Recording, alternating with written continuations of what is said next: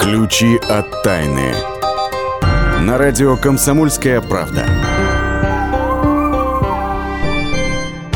Вы слушаете запись программы. Здравствуйте, это «Ключи от тайны». У микрофона Наталья Андреасин. И сегодня я предлагаю отметить Международный день левши. Эй, кто там шагает правой, левой? Таким образом, сейчас к нам присоединился Маяковский. Он когда-то писал «Левый марш». Но вообще левое и правое, вот как-то исторически так сложилось, всегда как-то противостоят друг другу. Понятно, что в политическом смысле, ну и чисто в жизненном, например. Да? А родители, когда у них рождается ребенок левша, одни говорят, что нужно срочно переучивать, ай-яй-яй, какой кошмар. Другие говорят, что у них родился гений и страстно этому рады. В общем, Изучал этот вопрос досконально обеими руками а, мой коллега Ярослав Карабатов, он же заведующий отделом науки комсомольской правды. Привет, Слав. Добрый день. Ну, во-первых, не все, не все левши одинаковые. Это сам, самое главное открытие. Потому что левша левше рознь. Есть генетические левши, условно говоря, которые изначально, ну, естественным образом там, предрасположены. У них мозг так устроен, что у них а, там полушария поменялись. То есть ген левизны в них сидел. Да, да? сидит угу. ген, ген левизны. Угу. А есть э, левши патологические, то есть это внутриутробном развитии ребенка, да, в период внутриутробного развития, значит, э, с мозгом произошли какие-то неприятности, и он в качестве компенсации стал вот развивать левую руку. Вот. И, соответственно, на самом деле вот те левши, которые патологические, это правши, генетические. Вот. А истинные Просто левши... что-то с ними пошло не да, так. Что-то с ними пошло, не, пошло так. не так. А истинные левши, их на самом деле очень немного, потому что их количество э, на протяжении вот всей истории человечества не меняется. А вот как раз левшей патологических за последние там несколько десятков лет увеличилось количество как минимум втрое. Вот. Как это объяснить? А, ну, это объяснить тем, что, ну, во-первых, видимо, экология как-то не очень хорошо влияет, э, поскольку все это связано, вот это левшество патологическое, вот с, с тем, что мамочки, у мамочки не очень хорошо проходит беременность. Угу. Вот, я, я думаю, что это вот как-то связано вот с, с условием, а, с условиями, в которых наши мамочки э, вынашивают ребятишек. Ну, с этим вот. ничего не поделать. А, а вот ну, надо ли что-то делать, если ребятенок родился левшой, генетическим, скажем так? Надо ли его переучивать? Ну, что о... говорят твои коллеги-ученые? Во-первых, говорят, что удобнее, чтобы он писал э, все-таки правой рукой. То есть все-таки есть... переучивать? Э, ну, переучивать, да. Ну, не обязательно же, знаешь, что тут там родители приходят из школы там, с слезами на глазах и Марья Ивановна велела тебя переучить. Сейчас мы, значит, возьмем тебя в ежовые рукавицы, и мы тебе покажем Кузькину мать. Ну, естественно, из этого ничего хорошего не выйдет. Там ребенок начнет упрямиться, думать, что с ним что-то не то, какая-то трагедия случилась. Ну, можешь поиграть там, условно говоря, там, в шпионов, Например? там, или в разведчиков. Ну, Это как? Ну, потому что все разведчики, естественно, пишут правой рукой. И просто предложить ребенку, давай-ка мы как А, ну да, чтобы не выделяться. Ну, это точно. как игра. В, в игровой форме ты можешь переучить. Значит, смысл, для чего это делается? Да. А дело в том, что э, функция письма даже у левшей генетических чаще всего находится в левом полушарии. Ну, соответственно, левое полушарие – правая рука, угу. а правое полушарие – левая рука. Так вот, получается как? Вот левша, допустим, да, вот он пишет генетически левша левой рукой, при этом а, функция букв и цифр – вот этих, э, ну, символическая функция, она располагается в другом полушарии. Происходит задержка сигнала, и вот отсюда возникают э, то, что часто, ну, ну сейчас это абсолютно доказано, у, у левшей.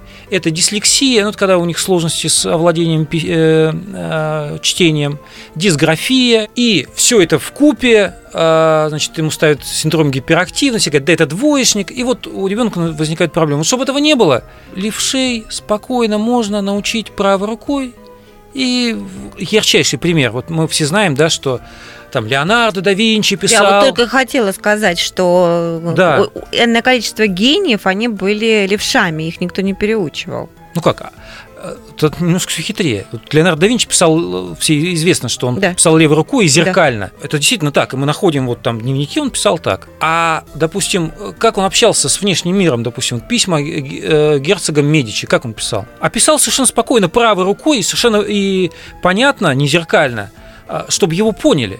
Это, это миф, что все великие левши, значит, вот они с прибабахом каким-то писали. Все великие левши одинаково прекрасно владели и правой, и левой рукой. И для даже генетического левши не составляет никакого труда ну, если начинать с ним заниматься спокойно, там, в детском возрасте, значит, сформировать у него функцию письма в правой руке. Однако, э, когда ты э, же сам писал э, заметку по поводу левшей, ты там приводишь какой-то совершенно удивительный пример о девушках, которые пытались похудеть. И вот те девушки, которые писали левой рукой, похудели, ты сам об этом писал на сайте kp.ru, похудели быстрее, чем девушки, которые писали правой рукой. Не левой рукой, новой рукой потому что там э, в группе могли быть девушки э. Это совсем о другом. А, э, это мы обсуждали вот со специалистом, это Анна Семенович, крупнейший специалист по левшеству у нас в России. Вот она приводила пример. Я ей задавал вопрос, нужно ли, допустим, правши, ну, если левши такие талантливые, развивать свою другую руку. И вот она говорит, обязательно нужно, потому что у меня был такой случай. Ко мне обратились специалисты по похудению, говорят, мы вот там у нас несколько групп э, девчонок, ну, обычно дамы занимаются этим, увлекаются похудением. И вот они никак не, э, мы все перебрали, что, чтобы еще. И он говорит, а вы э, попробуйте, вот они дневник вели, куда записывали там, что мы едим, сколько мы весим uh-huh, и так uh-huh. далее. Пусть они этот дневник ведут другой рукой ну, соответственно, правши пусть пишут левой, а левши правой, чтобы задействовано было другое полушарие. И вот группа, которая э, вела дневник другой рукой, вот она и похудела быстрее, и более того, этот эффект был более длительным. То есть спустя год их опять взвесили, те, которые писали другой рукой, вот они не набрали вес. Ну, вот обычно бывает, знаешь, после диет там возвращается. А вот другие, которые писали обычно, вот они вес набрали.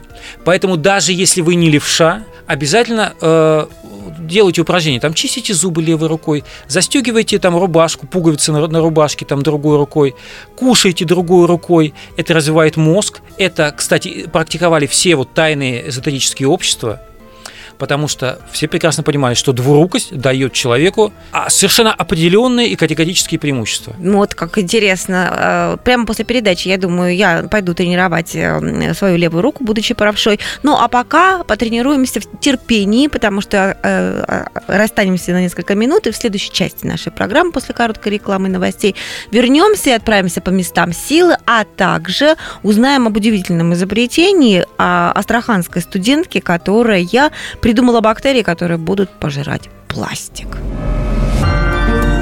Ключи от тайны. Мы живем в горячее время. Войны, падение режимов, исчезновение стран. Предсказать заранее такое невозможно. Но увидеть, как на наших глазах меняется мир, реально – Путевые заметки нашего спецскора Дарьи Асламовой. Программу «Горячие точки». Слушайте по средам в 20.05 на радио «Комсомольская правда».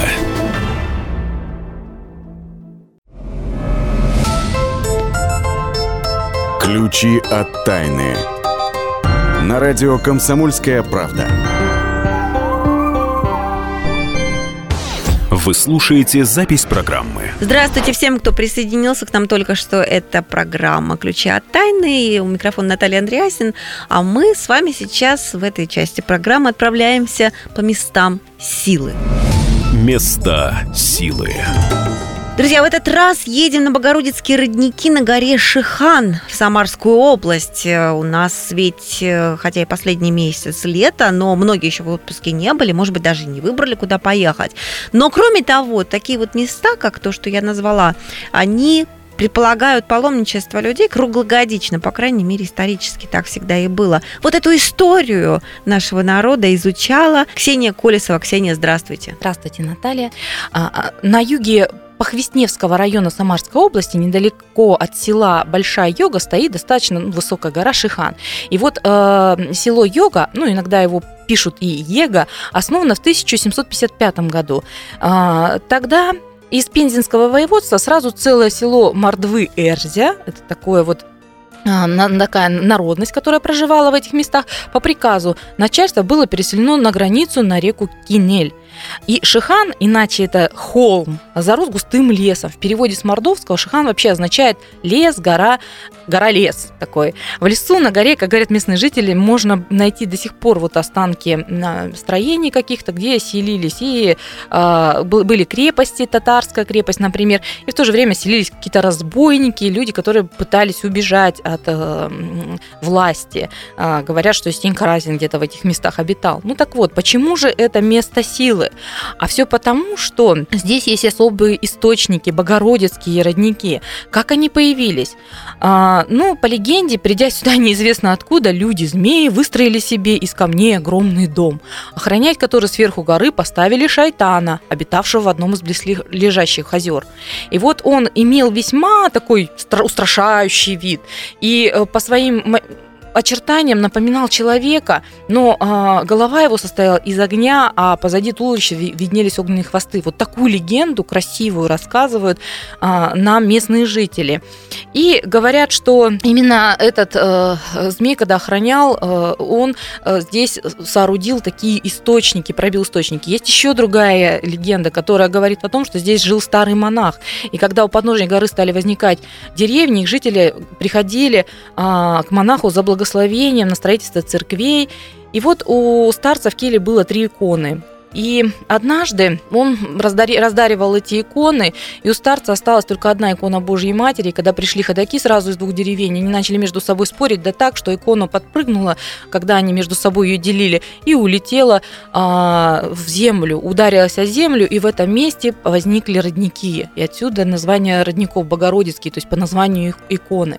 Так вот, считается, что принято в это место приходить и просить дождей, если засушливое э, лето выдалось делать и просить приходили крестьяне урожая высокого. Ну а поскольку это такое место, где просят чего-то а, обилия какого-то, то сюда сегодня можно приходить и просить а, благополучия и финансового, и благополучия семейного. То есть а, урожайности, урождения, пребывания, обилия. Спасибо за это путешествие. А, ну а сейчас, друзья, новенькая для вас в августе, с августа, я бы так сказала, рубрика Сундук шамана.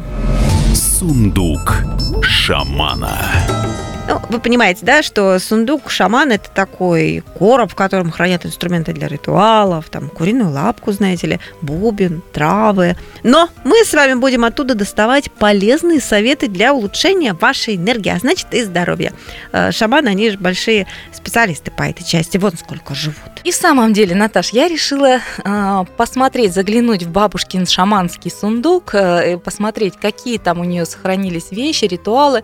И на самом деле многими из них я пользуюсь уже давно, но вот хотела сегодня рассказать о том, как убрать всю грязную энергию э, с себя. Вообще на самом деле работа с энергией это мысленная работа, это работа мысли формы такой.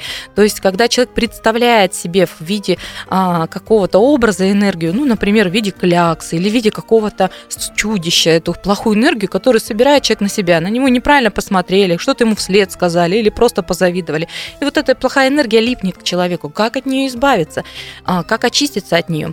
Вы берете а, небольшую емкость и сыпите туда семена. Я, например, взяла э, вот недавно совершенно розмарин и семена розмарина и э, семена эти взяла чашечку и мысленно собрала всю эту грязную энергию и отправила на эти семена. Я увидела, как эта вся чернота стекает в эти семена, а семена ее впитывают.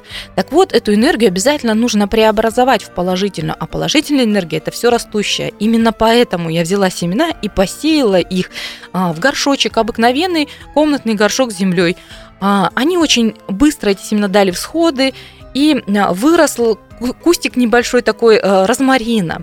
А дальше что я сделала? Э, поскольку мы преобразовываем плохую энергию в хорошую энергию, поскольку уже выросло что-то из нее, очистилось через землю, как через фильтры, мы срезаем немножко этого растения и, например, завариваем в чай.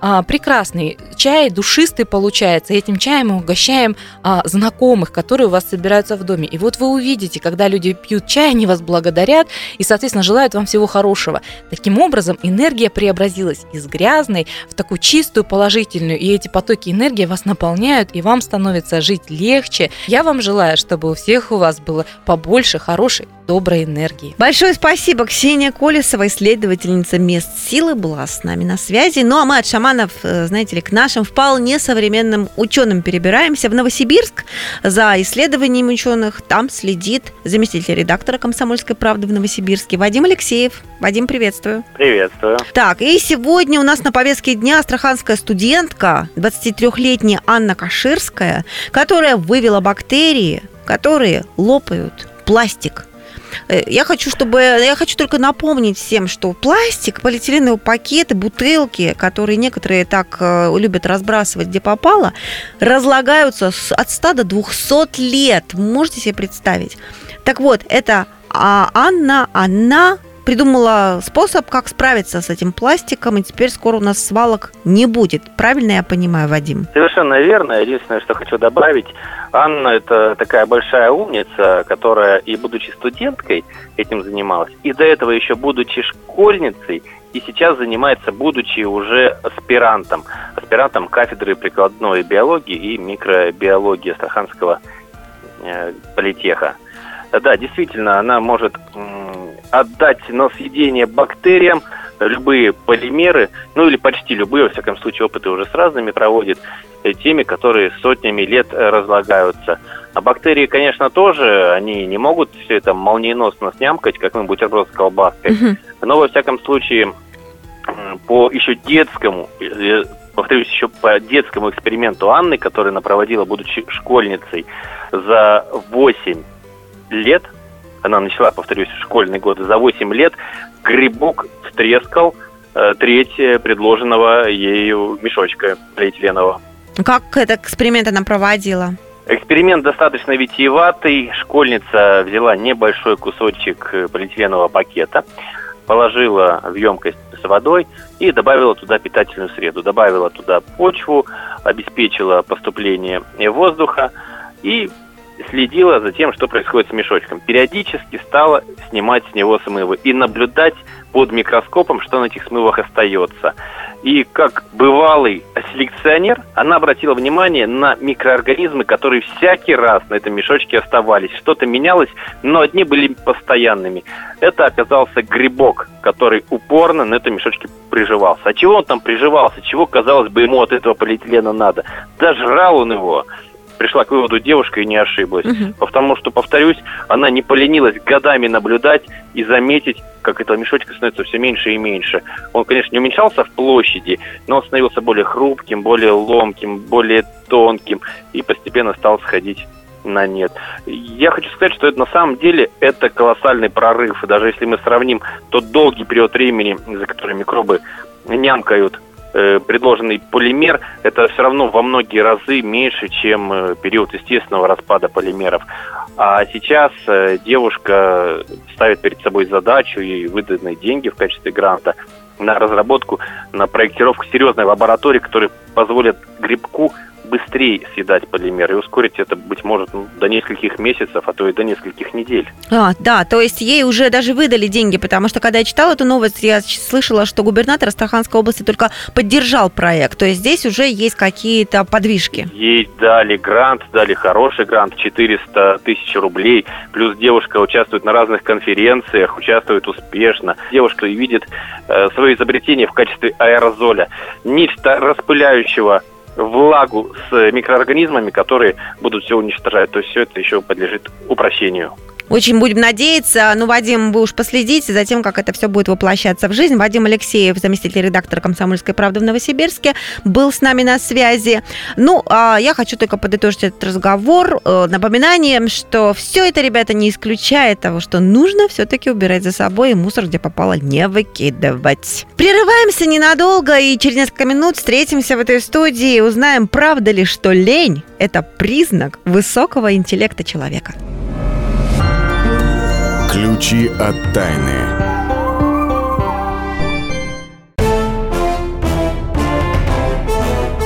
Товарищи солдаты и офицеры российской армии. Полковник Баронец разрешает обратиться. Звоните и задавайте накопившиеся вопросы. Угроза НАТО, жилье для военнослужащих и перевооружение России. Обо всем этом Виктор Баранец знает лучше других. Программу «Военный ревю» слушайте по будням с 5 вечера по московскому времени.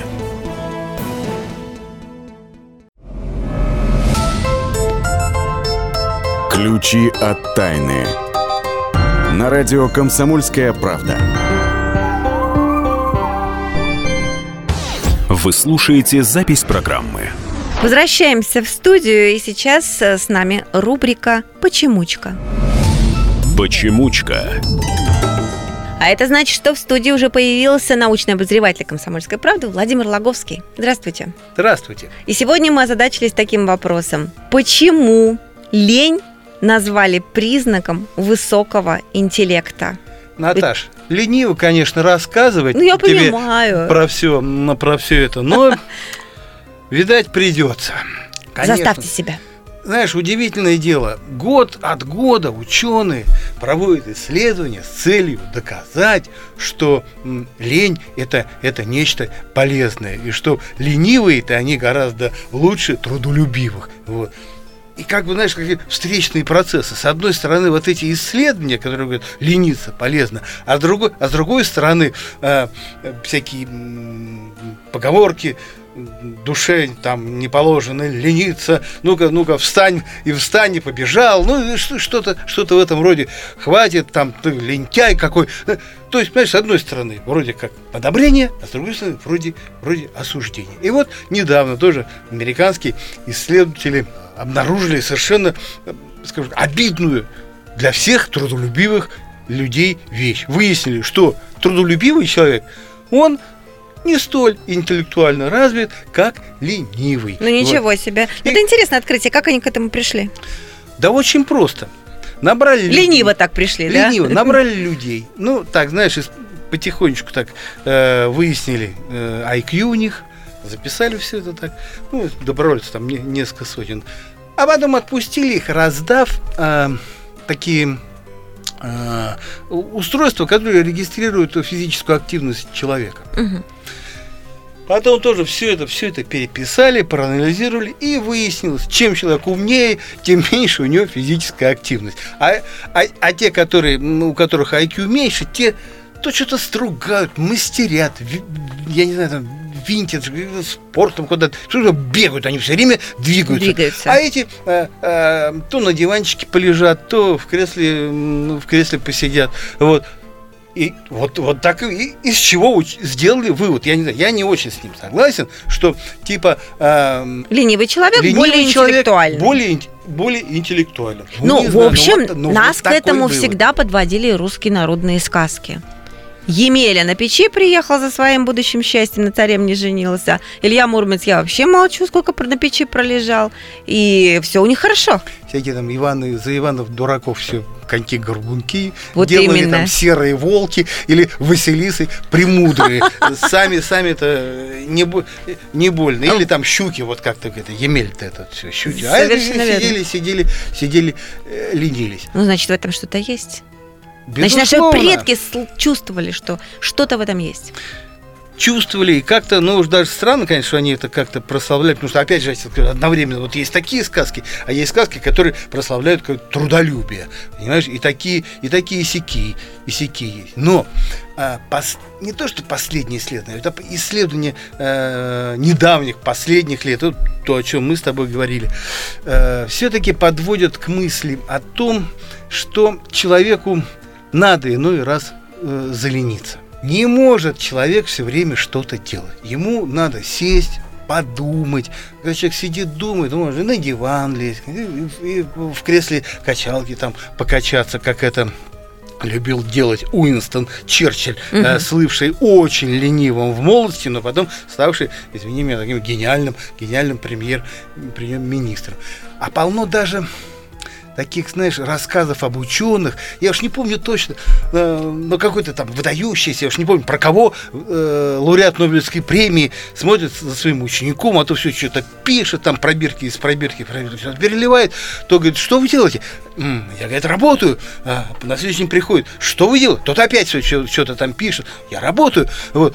Ну все, работаю, работаю. Тот говорит, слушайте, ну когда же вы будете думать, что вы-то все время раб- работаете? Поэтому вот Хорошо. а, сесть, сесть, подумать, привести мозги в, в порядок. Это ли не лень? Это ли? Это Лень на пользу. А скажите, Это лень, лень, которая идет на пользу. лень может передаваться по наследству? Может. Как это недавно выяснилось. Выяснилось очень, очень просто, как иной раз все ученые все это выяснили. Ну, конечно, на мышах. Вот, выяснилось. Отобрали, как в той сказке, жили-были мыши. А, половина из них были ленивые, а половина трудолюбивые. Одни с удовольствием бегали в этих, знаешь, таких колесиках, а другие не хотели бегать, и все больше, все больше лежали, да, зернышки кушали. Вот. Бегали, бегали одни, а другие лежали, лежали. Через 10, через 10 поколений вот этих самых, э, они э, опять мы, мышата, которые появились спустя 10 поколений, взяли их и стали э, смотреть, кто же из них любит бегать, а кто из них любит, любит лежать и зернышки покушать. Оказалось, что детишки, потомки вот этих лежебок, они так лежебоками остались, а потомки а, вот этих физкультурников, деятельных мышей, так деятельными, в общем, в, в основной своей массе и остались. Из чего ученые сделали вывод, да, эм, лень передается по наследству, и способность, способность лениться передается, не самая способность лениться передается по наследству. И, как выясняется, это не самая худшая способность, которую мы можем получить И тем не менее, лень считается одним из семи э, смертных, смертных грехов. Все-таки, знаешь, вот что бы там ученые не придумали, вот од- м, одно из, из этих придумок, что лень это реакция на усталость. Человек заленился, значит, устал, надо отдохнуть. Вот. А сейчас все, да тоже исследования проводят, говорят, знаете, если человек не будет отдыхать, он выгорит просто. И даже самый способный работник в офисе, который все делает, все делает, рано или поздно слам, сломается. Тем более вы же в вашем материале упоминаете о том, что организм физически предрасположен к тому, чтобы отдыхать каждые два часа хотя бы немножко. И это тоже, а, может, с другой стороны, лень может быть предчувствием какой-то бесполезной, бесполезной работы. Любой скажет, бывает, бывает такое, эм, как насядут начальники, говорят, сделай то, сделай это. А Ты чувствуешь, это совершенно бестолковое дело, и вроде как ленишься, ленишься делать. А потом так оно, так оно и оказывается, и, э, и, и, и это к лучшему. То есть лень это может и бессознательным сопротивлением, предчувствием бесполезной работы, а может быть подготовкой к успешному выполнению задания. Сидишь, обдумываешь, и потом раз, и все сделал, э, все сделал сроку. Вот такие вот полезные вещи, полезные качества есть у лени на самом деле. Так что, товарищи, не перенапрягайтесь, э, берегите себя для будущих открытий, для будущих прорывов, как нам только что посоветовал научный обозреватель комсомольской правды Владимир Логовский. Но иногда вставайте все же с дивана. Да, но только после нашей программы, потому что сейчас расслабленно, спокойно слушаем нашу постоянную рубрику «Темные истории» про один счастливый номер телефона, который оказался отнюдь несчастливым. Темные истории. На радио «Комсомольская правда». Многие люди очень хотят иметь легко запоминающийся или, как говорят, красивый номер автомобиля и телефона. Например, в Катаре за номер из семи шестерок местного оператора связи неизвестный господин заплатил почти 3 миллиона долларов. А вот в Болгарии ни за какие деньги нельзя приобрести номер из сплошных восьмерок. Оператор, которому он принадлежал, решил с ним расстаться. Дело в том, что за 10 лет он сменил шестерых владельцев, и все они не дожили до 50 лет. Трое из них были весьма известными людьми. Первым владельцем, как бы счастливого телефонного номера, был исполнительный директор этой самой компании сотовой связи. В 48 лет он умер от рака. После этого красивый, но, как показали дальнейшие события, очень опасный номер перешел к криминальному авторитету. Правда, пользовался он им недолго. Застрелили в Нидерландах, куда, по некоторым данным, он летал по делам своего незаконного бизнеса. После этого испытать судьбу решил коллега авторитета, владевший для прикрытия своих неблаговидных дел агентством недвижимости. Но и ему номер прослужил недолго. Его тоже застрелили. Правда, на родине, в Софии. В конце концов, оператор отказался от злополучного номера с девятью восьмерками, решив больше не терять своих клиентов.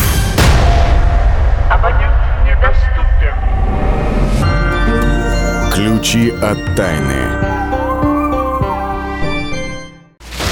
Разгадать планы Владимира Путина не под силу даже западным спецслужбам. Но я, Эдвард Чесноков, знаю, чего хочет наш президент на самом деле. Каждый четверг вместе с вами в прямом эфире разгадываем мотив очередного поступка Путина. О чем думает и что планирует Владимир Владимирович. Слушайте и звоните в программу «Вождь» по четвергам в 20.05. Время московское.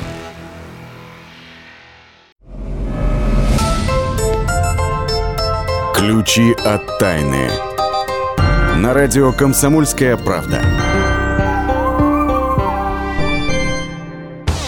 Вы слушаете запись программы. Ну, друзья, вот мы и добрались до последней части нашей программы. И, Слав, знаешь, что я хочу сказать? На улице, конечно, август. Конечно, все об этом знают. Это не новость. Новость в том для меня, что холодильник ломится от всяких полезных, как ну, я считаю, продуктов, которые дает нам этот период года. Но вот насколько они полезны и действительно ли полезны, мне хотелось бы завести такую рубрику «Наука из холодильника». Наука из холодильника. Ученые, оказывается, продолжают исследовать, например, полезные свойства дыни, ты не поверишь. Мы знаем о том, что дыня помогает нашему сердцу, нормализует давление, даже, говорят, спасает кожу от солнца за счет большого количества воды, которое содержит.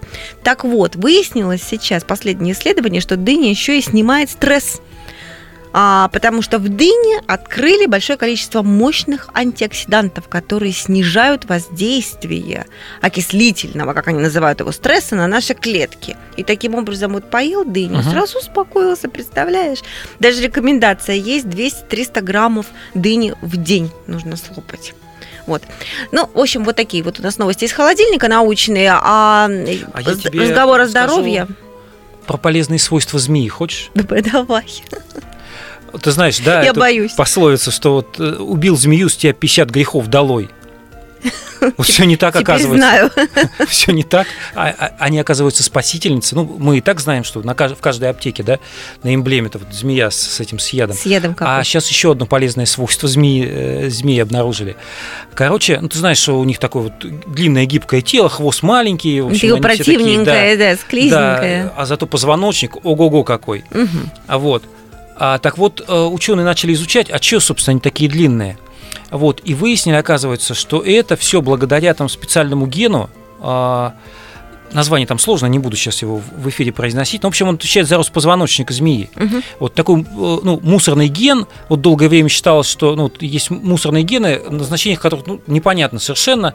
Думали, а это вот со, со старых времен осталось, там, не, не вынесли вовремя. Вот. А, так вот, оказывается, что вот этот ген, он отвечает как раз вот за э, э, ну, развитие позвоночника. А, начали проверять там вот эту гипотезу, связь гена вот с длиной тела. И э, ввели с помощью генной технологии эмбрионам мышей вот участки ДНК змей, которые вот содержали этот ген угу. такой, э, длинность, длинности, да, длиннохвостости. И в итоге появились мыши с удлиненным спинным мозгом – Ученые тут же закричали «Ура!» и сказали, что через э, какое-то количество лет, ну, мы надеемся, что это будет скоро достаточно, будет разработана технология на основе вот этого вот гена, которая поможет стать на ноги огромному количеству людей, э, которые вот с переломами позвоночника маются в результате там ДТП или спортивных травм. Ну, помнишь, там был знаменитый актер, там Кристофер э, Риф, да, вот играл Супермена, вот он э, был прикован и так далее. Вот вполне возможно, что вот э, наши змейки, змеи будут поставлены змейки, на да, службу поставлены на человеку. человека. Ну, здорово, хорошие новости. Правда, это была новость из будущего. А теперь я предлагаю отправиться в прошлое. Это будет наша рубрика «Раскопки недели». Раскопки недели.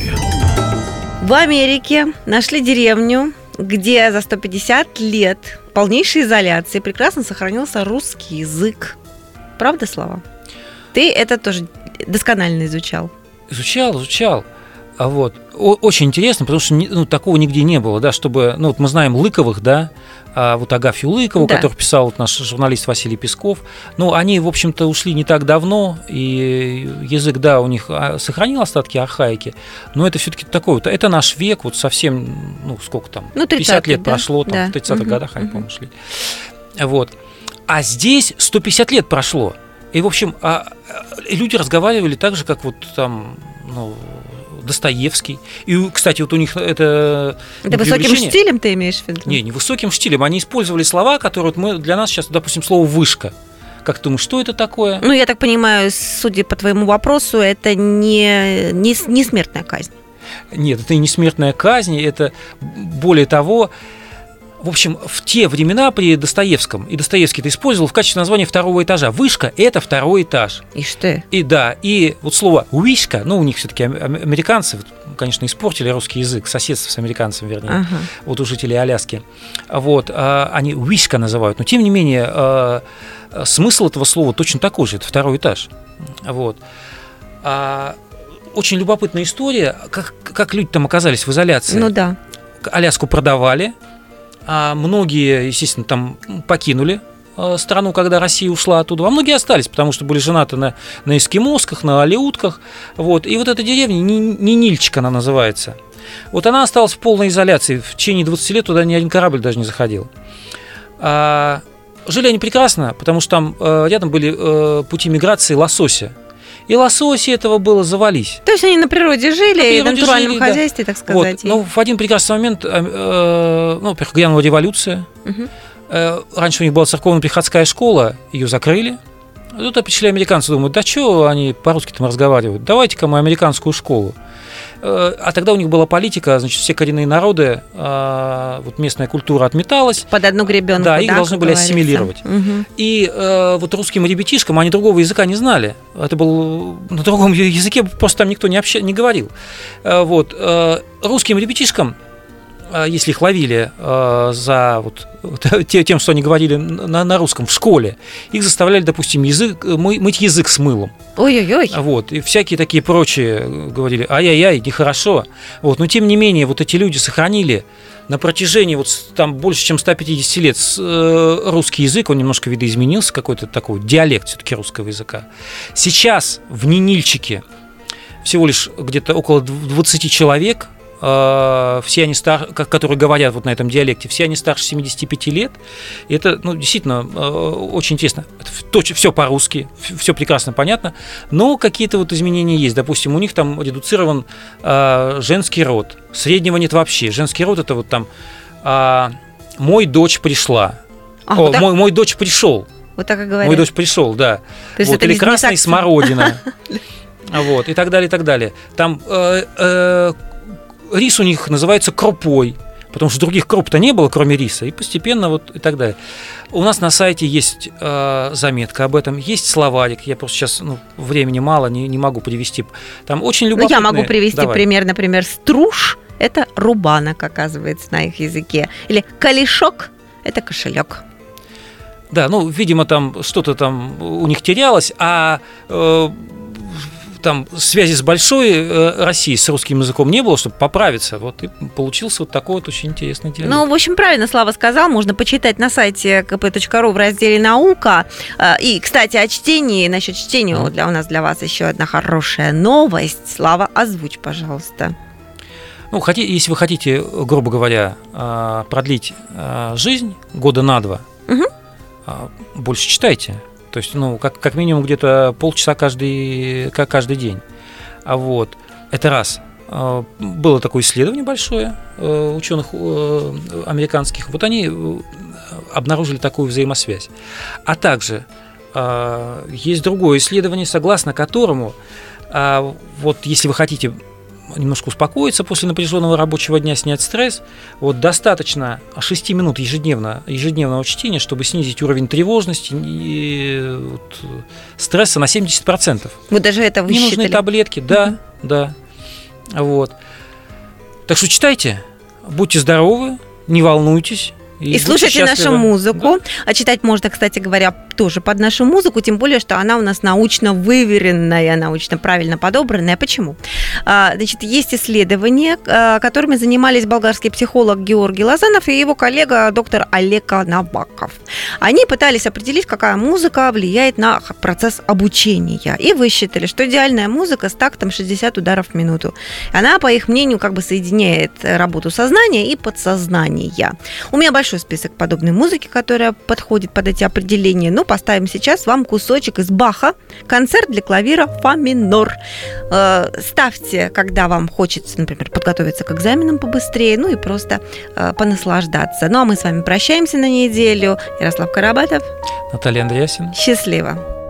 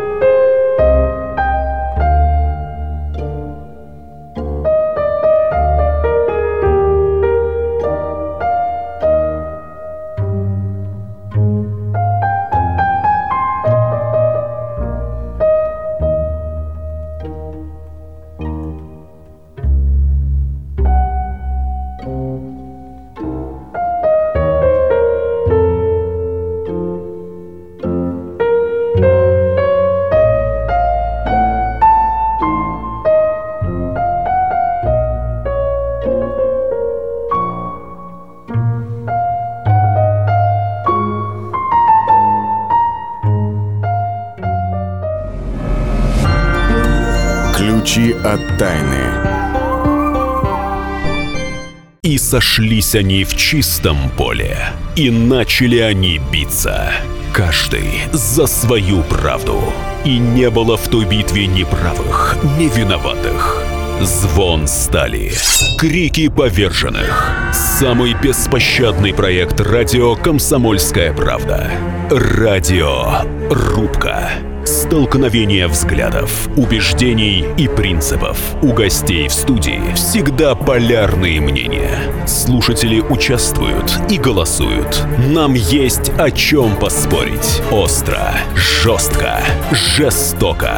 Программу «Радио Рубка» слушайте на радио «Комсомольская правда». Каждую среду в 18.05 по московскому времени.